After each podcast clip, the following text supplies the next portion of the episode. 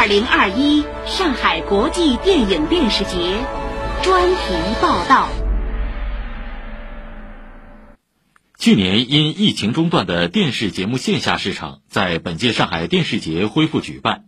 同时，去年首创的打通电影节和电视节的国际影视云市场依然保留，线上线下双平台的办节思路吸引更多海外展商，他们也更关注展现中国当下现实生活的影视作品。请听报道。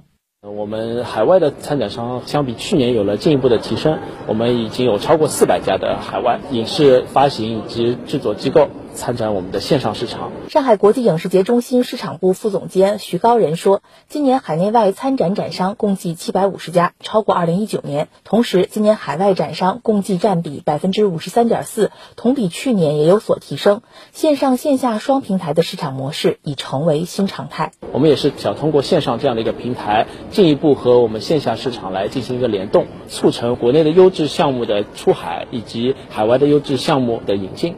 徐高人介绍，海外买家对展现中国当下生活的影视剧更感兴趣。比如去年展现都市女性在三十岁遭遇种种压力的电视剧《三十而已》，就通过电视节线上平台找到了日本的发行方。线上平台除了我们的参展商之外，还有一些海外买家，他们也是对我们国内的电视剧啊、一些综艺纪录片的需求也是进一步的提升。记者在位于上海展览中心的电视节线下电视市场上，也发现不少现实题材作品也成为影视企业创作生产的主要方向。华策影视集团致力于展现时代生活的精品影视内容创作，《外交风云》《绝密使命》《绝境铸剑》和《觉醒年代》等主旋律作品破圈传播，吸引了不少年轻受众。同时，即将播出的《我们的新时代》《凭栏一片风云起》和《追光者》等作品，也为新时代的影视剧创作注入了新的能量。华策影视集团创始人、总裁赵一芳说：“这几年来，就最主要的核心的创作的主题也是新的主旋律创作。